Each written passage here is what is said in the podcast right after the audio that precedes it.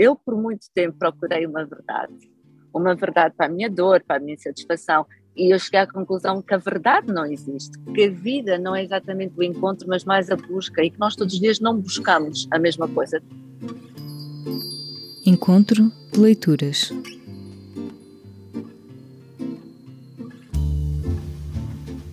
A 14 de junho, o Encontro de Leituras teve como convidada a escritora angolana Yara Monteiro. Conversamos sobre o romance Essa Dama Bate Bué, publicado em Portugal em 2018 pela Guerra e Paz e no Brasil em 2021 pela editora Todavia. Todos os meses escolhemos os melhores momentos do encontro de leituras para esse podcast. Eu sou Eduardo Sombini, da Folha de São Paulo. E eu sou Isabel Coutinho, do Público. O romance Essa Dama Batué trata de temas como raça, identidade, passado colonial e a participação das mulheres na luta armada angolana. Este encontro de leituras foi um pouco mais curto do que o habitual. Yara Monteiro juntou-se a nós antes de apanhar um avião no aeroporto de Guarulhos, em São Paulo, no Brasil. Eu não podia estar no melhor local, em trânsito, no aeroporto, não é? Bom, para a gente começar, eu queria te pedir para falar um pouco sobre essa experiência, né? Você disse isso antes, né? De se descobrir negra no Brasil. É, você morou no Rio de Janeiro, na Barra da Tijuca, por alguns anos, né? E você entrou em contato com essa sua ancestralidade negra, né? Enquanto você estava aqui, estava lá.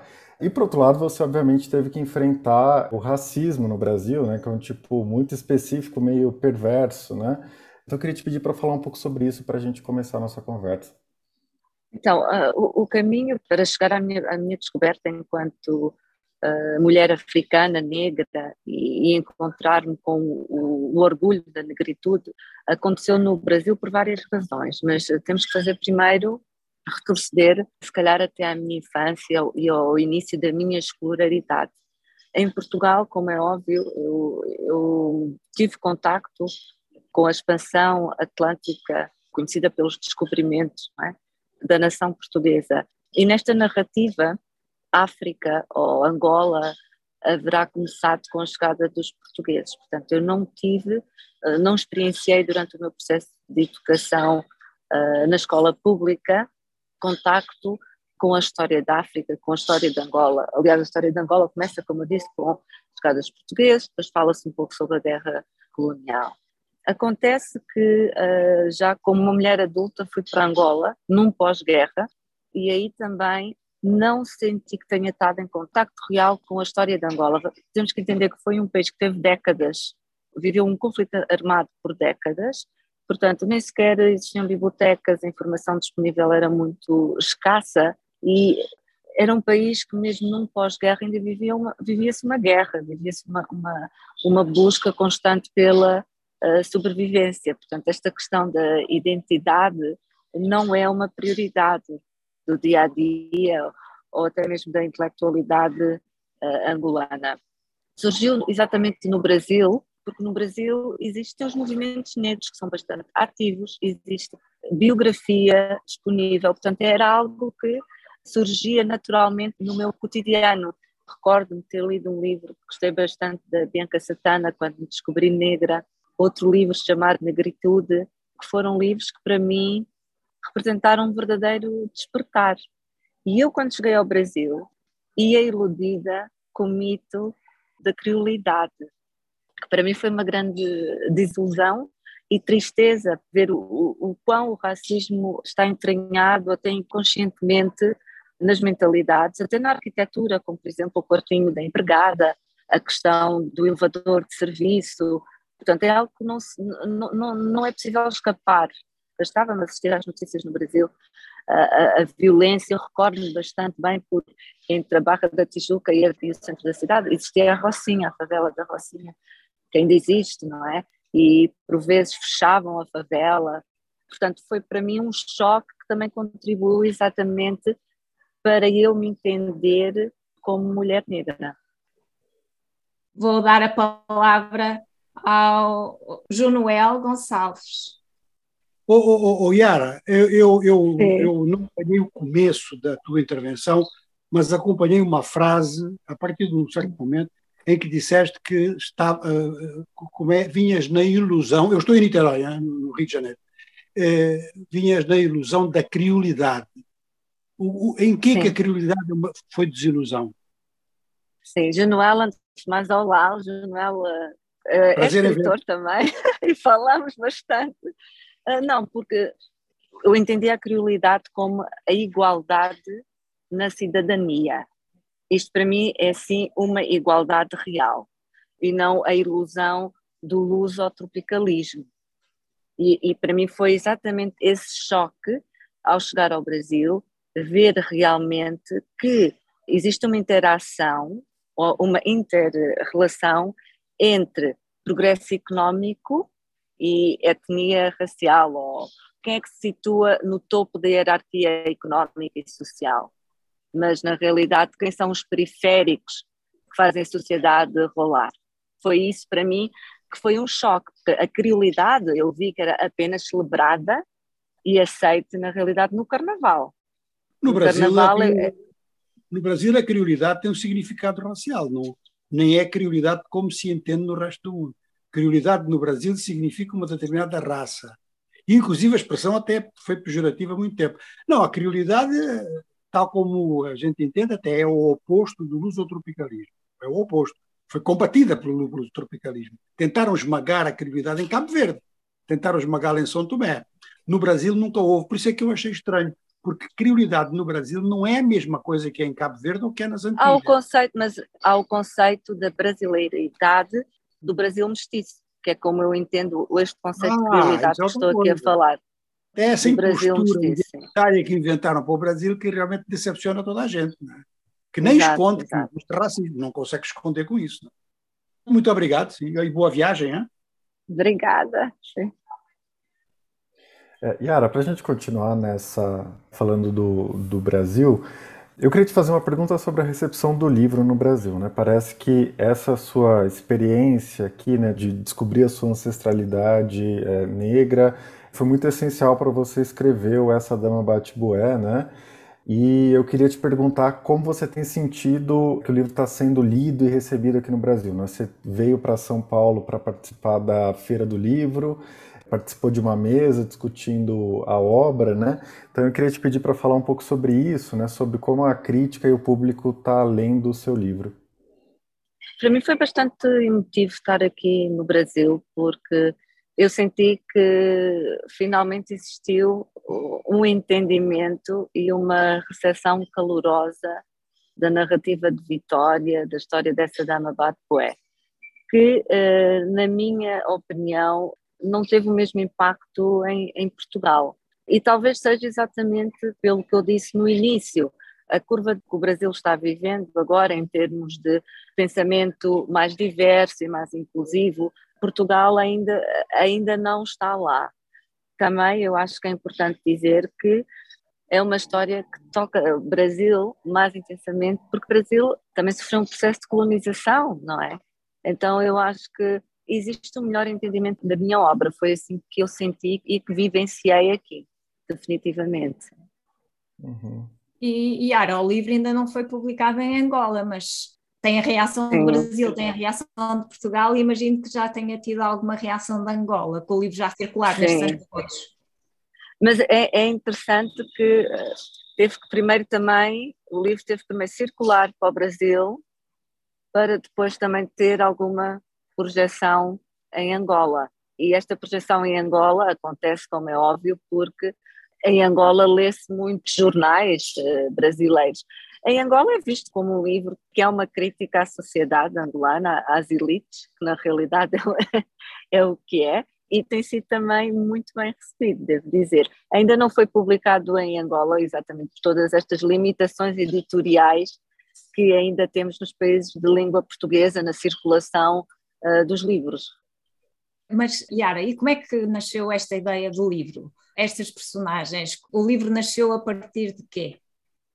O livro nasceu a partir de mim, de uma inquietação, de uma pulsão. Exatamente, o livro aflorou inicialmente uh, no Brasil. A história de Vitória é uma história paralela à minha história, à história de Yara Monteiro. Não é? Vitória também é uma mulher que regressa a Angola à procura da sua mãe mãe neste sentido que para mim tinha uma conexão de mátria.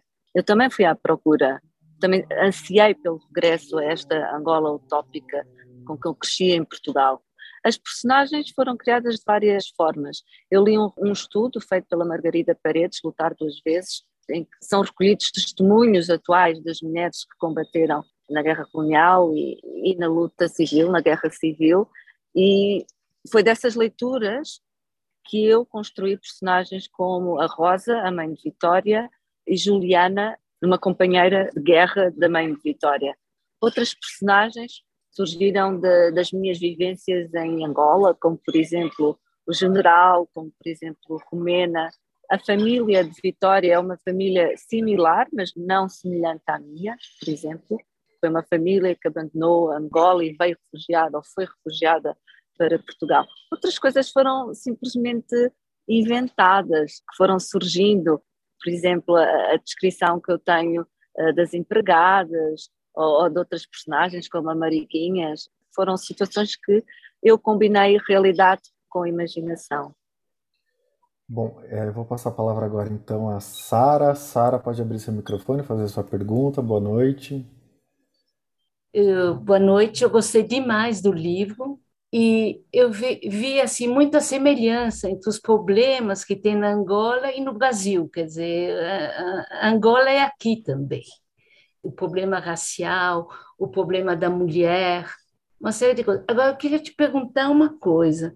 Eu não entendi ainda o título, quer dizer, essa dama bate-buê aparece naqueles versos que o Betinho comenta, né? Buê quer dizer muito, bastante, em quantidade. Mas quem é essa dama? É Luanda? É a Vitória? Então, vamos começar pelo título. Essa dama bate bué, uh, para português do Brasil seria essa dama é show de bola. A dama, não sei se posso dar um spoiler aqui. a dama está nesse, a dama está no poema, exatamente nesse poema do Betinho. Ah. Sim, está no poema, que é Luanda, que é Luanda. É Luanda, dama, é isso, é Luanda, a dama é Luanda. Sim, sim. É. E exatamente porque Luanda é, é, show de bola, apesar de todos os constrangimentos, não é? toda a pobreza que se vive, tem muita coisa positiva. Aliás, há uma os contrastes, né? Todos os, os contrastes, assim. Há, há, uma frase que eu gosto muito que está no livro que diz que Luanda é uma mulher complicada que não se esquece e, na minha opinião, resume perfeitamente o que, é, o que é, viver em Luanda, porque é muito difícil. Eu tive grandes desafios quando vivi lá, com toda a gente, não é? De luz, de água, de segurança, mas não deixa de ser a nossa terra, a nossa família, e também tem muita coisa positiva. As pessoas são mais calorosas, senti as amizades muito mais intensas e muito mais próximas. Portanto, continua a ser um, uma cidade bonita, com gente ainda mais bonita, apesar de todos os desafios diários. E eu escolhi Boé, escolhi Boé para o título, porque Boé foi uma, uma palavra do Quimbundo, uma das línguas nativas angolanas, que entrou no, no dicionário português. Então é como se eu estivesse fazendo também uma ocupação linguística, uma volta, um pós-colonialismo, no sentido, estou a ocupar um espaço literário, estou a ocupar uma língua que para mim tornou-se uma língua muda, que eu não tive a oportunidade de me aprender a expressar nela. E outra coisa que eu gostei muito a respeito da, da participação da mulher na guerra. Isso me lembrou também um outro livro, um livro da Svetlana, que também fala da participação das mulheres russas na guerra. E a mulher, na verdade, quando ela participa na guerra, são duas. Ela tem duas frentes, né? Quer dizer, para a libertação da, do, enfim, do país de Angola e ela mesma frente aos homens, né? Quer dizer, ela tem também que, digamos assim, se defender, defender o corpo dela. Então, eu é. achei a mesma coisa num outro livro, num outro país totalmente diferente, na Rússia, quer dizer, naquela guerra que, na verdade, é a União Soviética na época. Uh, contra... Mas nós fomos a ver as, as realidades humanas uh, são, são, muito semelhantes, não é? Ultrapassam exatamente. fronteiras, nós fomos a ver. Daí exatamente. as histórias conseguirem ser uh, similares em diferentes geografias, não é? E em diferentes tempos. É, é muito bonito esse fator. Obrigado, Sara. Temos aqui a Gilberta, que está com a mão no ar. Gilberta. Eu li seu livro, Yara, e tive uma impressão de que o grande personagem, na verdade, é a cidade de Luanda, né? com uma desigualdade absolutamente brutal, que, aliás, não, não nos é estranha, e, ao mesmo tempo, não conheço o que foi a Revolução, é, essa guerra civil em Luanda, mas como algumas revoluções reproduziu um mesmo estilo de poder, não conseguiu se transformar. Eu não sei se essa guerra civil foi a partir de uma proposta de revolução, mas além de Luanda como grande personagem, quem domina o tempo inteiro, quem dá as rédeas, quem dá é, os envelopes, é o general. O, o que me desanimou muito, porque parece que a realidade não muda. O tempo vai passando e, e mais generais dão os envelopes. Eu senti um pouco de falta de um maior aprofundamento da questão do racismo, quer dizer, me pareceu mais a desigualdade social. A amiga da tia e as primas que vão para a discoteca, que têm um nível de vida, e as empregadas com olheiras, com uniformes parecidos com as das empregadas das novelas brasileiras. Né? Então, eu achei que, para mim, apareceu mais a desigualdade social do que o racismo propriamente dito. E também a questão da busca da identidade sexual, achei que ficou pouco. Eu achei que aqueles dois parágrafos em que você é, fala da relação da Vitória com a irmã do noivo, você escreve o que ela faz, o que ela sente, o que ela vê, mas a parceira dela não, não aparece. E eu achei que você ia trabalhar mais a questão da identidade sexual, que, na verdade, é, ficou um pouco restrita a esses dois parágrafos, com uma escrita primorosa. Mas é isso, quer dizer, tem momentos em que você trabalha muito as expressões, muitos termos, mas aí são interessantes, mas a gente não tem o equivalente em português para poder entender mais, né? Mas foi tem, isso. Tem, eu já vou, já vou falar para você. então, vamos lá, na primeira parte. O livro, como você disse bem, é um livro de busca de identidade. Não tem que necessariamente ser um encontro. É uma busca contínua. E para mim, a identidade é exatamente algo que está em evolução. E se você reparar também, Vitória, Vitória é um ser, uma pessoa fluida em todos os seus aspectos identitários na questão sexual, da questão da identidade com um país ou com outro, Portugal ou Angola, portanto, todo ele é um livro que é sobre a busca e não sobre encontro. Ela não encontra a mãe, vocês repararam, ela não encontra a mãe. É uma busca, não é um encontro.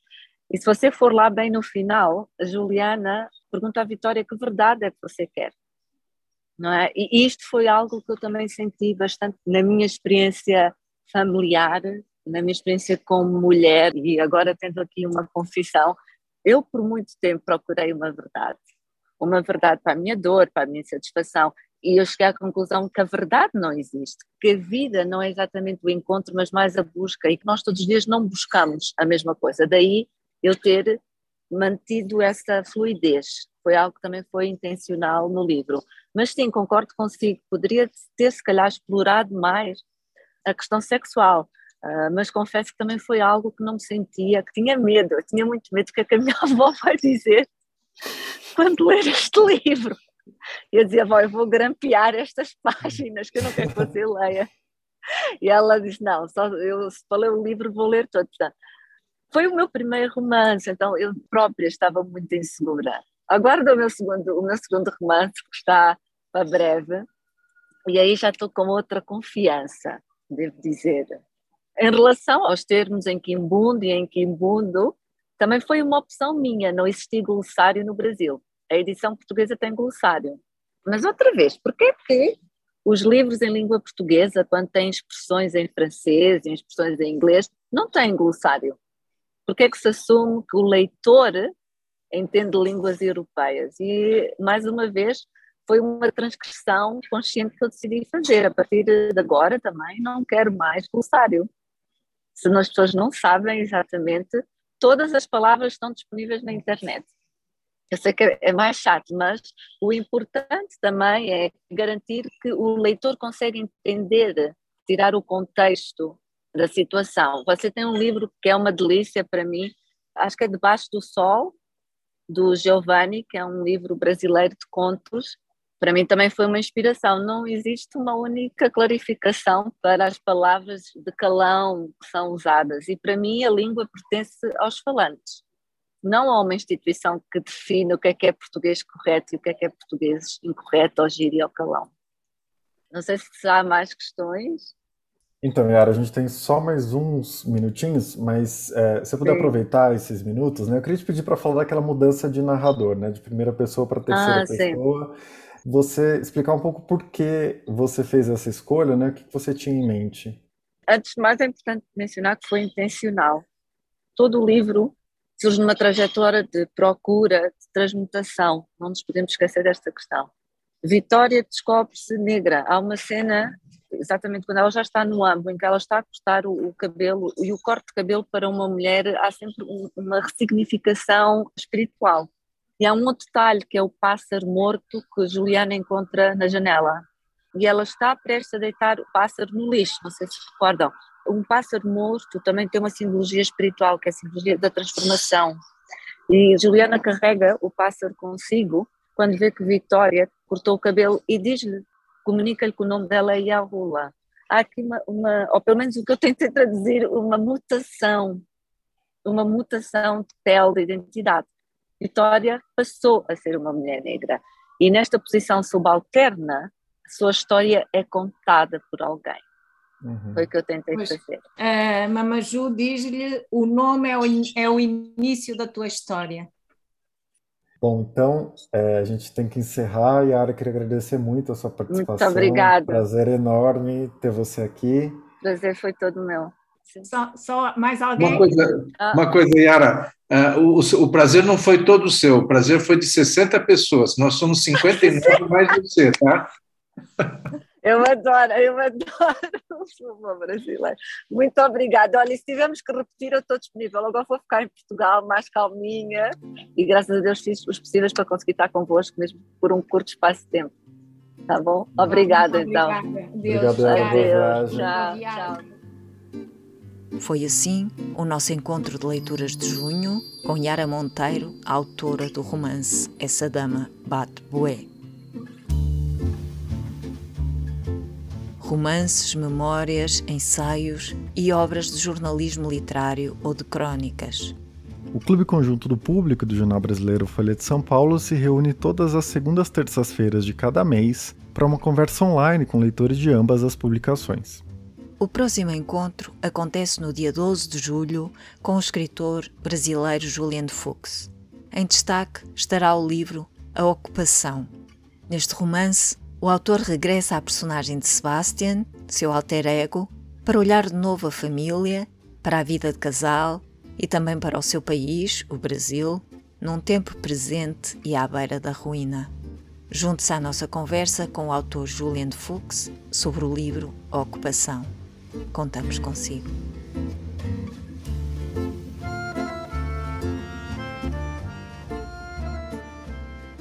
O público fica no ouvido.